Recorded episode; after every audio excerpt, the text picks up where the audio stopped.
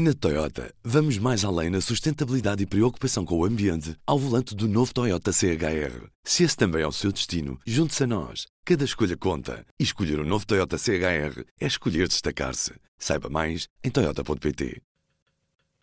P24, hoje é quarta-feira, 2 de agosto. Apresentamos a nova gama de veículos híbridos plug-in. Uma tecnologia que veio para mudar o futuro. BMW iPerformance. Uma avioneta aterrou de emergência na praia de São João da Caparica, em Almada. Pelo menos duas pessoas morreram, entre elas uma criança de 8 anos. As mortes foram confirmadas pelas autoridades marítimas que mobilizaram meios de socorro para o local. Várias pessoas terão ficado feridas. Portugal não reconhece a Assembleia Constituinte criada na Venezuela. Em declarações aos jornalistas nesta quarta-feira, o ministro dos Negócios Estrangeiros classificou a Assembleia Constituinte como um passo negativo no processo.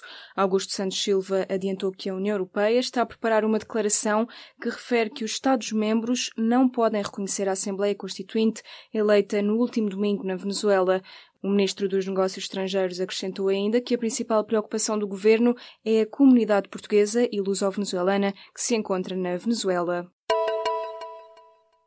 A empresa responsável pela contagem de votos eletrónicos que trabalha com a Venezuela desde 2004 garante que a votação de domingo para a Assembleia Constituinte foi manipulada. Em causa estão um milhão de votos manipulados. Os dados foram avançados nesta quarta-feira pelo presidente executivo da empresa Smartmatic. A denúncia surge depois de, já nesta quarta-feira, a agência Reuters ter revelado que os próprios dados da Comissão Eleitoral levantaram dúvidas sobre a participação. O presidente venezuelano, Nicolás Maduro, tinha assegurado que a participação tinha ficado próxima dos cerca de 8 milhões de eleitores. A empresa responsável pela contagem de votos eletrónicos que trabalha com a Venezuela desde 2004 garante que a votação de domingo para a Assembleia Constituinte foi manipulada. Em causa estão um milhão de votos manipulados. Os dados foram avançados nesta quarta-feira pelo presidente executivo da empresa Smartmatic. A denúncia surge depois de, já nesta quarta-feira, a agência Reuters ter revelado que os próprios dados da Comissão Eleitoral levantaram dúvidas sobre a participação. O presidente venezuelano, Nicolás Maduro, tinha assegurado que a participação tinha ficado próxima dos cerca de 8 milhões de eleitores.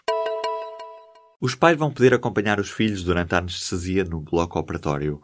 Os hospitais têm agora de criar condições até ao final deste ano para que o direito ao acompanhamento seja possível. Estas alterações têm como objetivo diminuir a ansiedade das crianças no momento da anestesia e na fase de recobro e aplica-se a crianças e jovens com menos de 18 anos.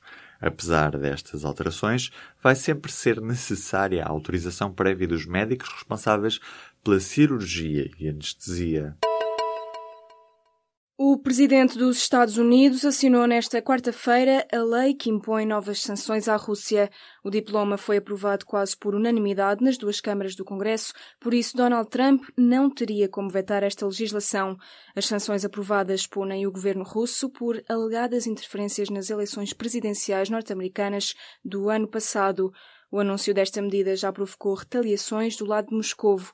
O governo liderado por Vladimir Putin ordenou à embaixada americana e aos consulados dos Estados Unidos na Rússia que reduzam os seus funcionários em 755 pessoas. As telecomunicações ainda falham em Pedrógão.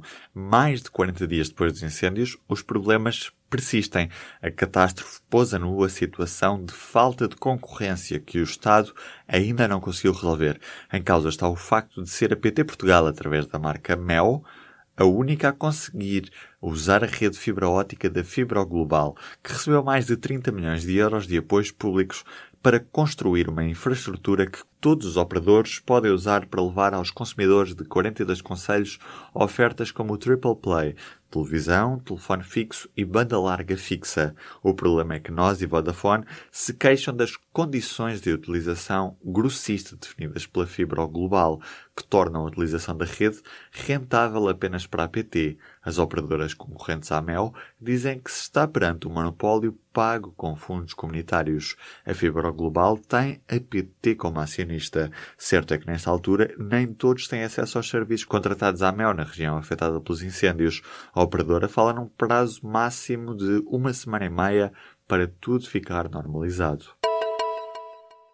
A Comissão de Trabalhadores da Auto Europa apresentou nesta quarta-feira a demissão. O acordo entre a administração da fábrica e os trabalhadores foi chumbado pela maioria dos funcionários da empresa. Como consequência, a greve marcada para 30 de agosto mantém-se. Em causa está um pré-acordo que prevê que o novo horário de trabalho exigido pelo aumento de produção estimado com o novo modelo da fábrica inclua um pagamento mensal de 175 euros adicionais ao previsto na lei e de 25% de subsídio turno e ainda mais um dia de férias. Tudo junto, este pacote representa um aumento mínimo de 16% no rendimento mensal dos trabalhadores. O Barcelona só deixa sair o brasileiro Neymar a troco da cláusula de rescisão um montante de 222 milhões de euros. Em comunicado, os catalães confirmam que o jogador comunicou que pretende deixar o clube. O Barcelona permitiu ainda que Neymar se ausentasse dos treinos. O brasileiro é desejado, de resto, pelo Paris Saint-Germain. Se a transferência se concretizar, será a mais cara de sempre na história do futebol. A mudança de Neymar para o PSG não está de resto fechada e terá, desde logo, contornos polémicos. O presidente da Liga Espanhola avisa que vai apresentar queixa contra o Paris Saint-Germain caso o clube francês contrate Neymar por 222 milhões de euros, alegando que isso desrespeita o fair play financeiro, as regras de equilíbrio de contas impostas pela UEFA. Se há cartazes autárquicos que fazem sucesso na internet, há políticos para quem os cartazes deixaram de ter espaço na campanha.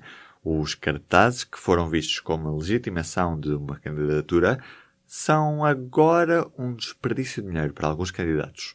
Rui Moreira e Narciso Miranda prescindiram destes instrumentos de campanha e a professora da Universidade do Minho, Felisbela Lopes, acaba por concordar com esta opinião. Diz Felisbela que os cartazes servem para os candidatos em notoriedade pública.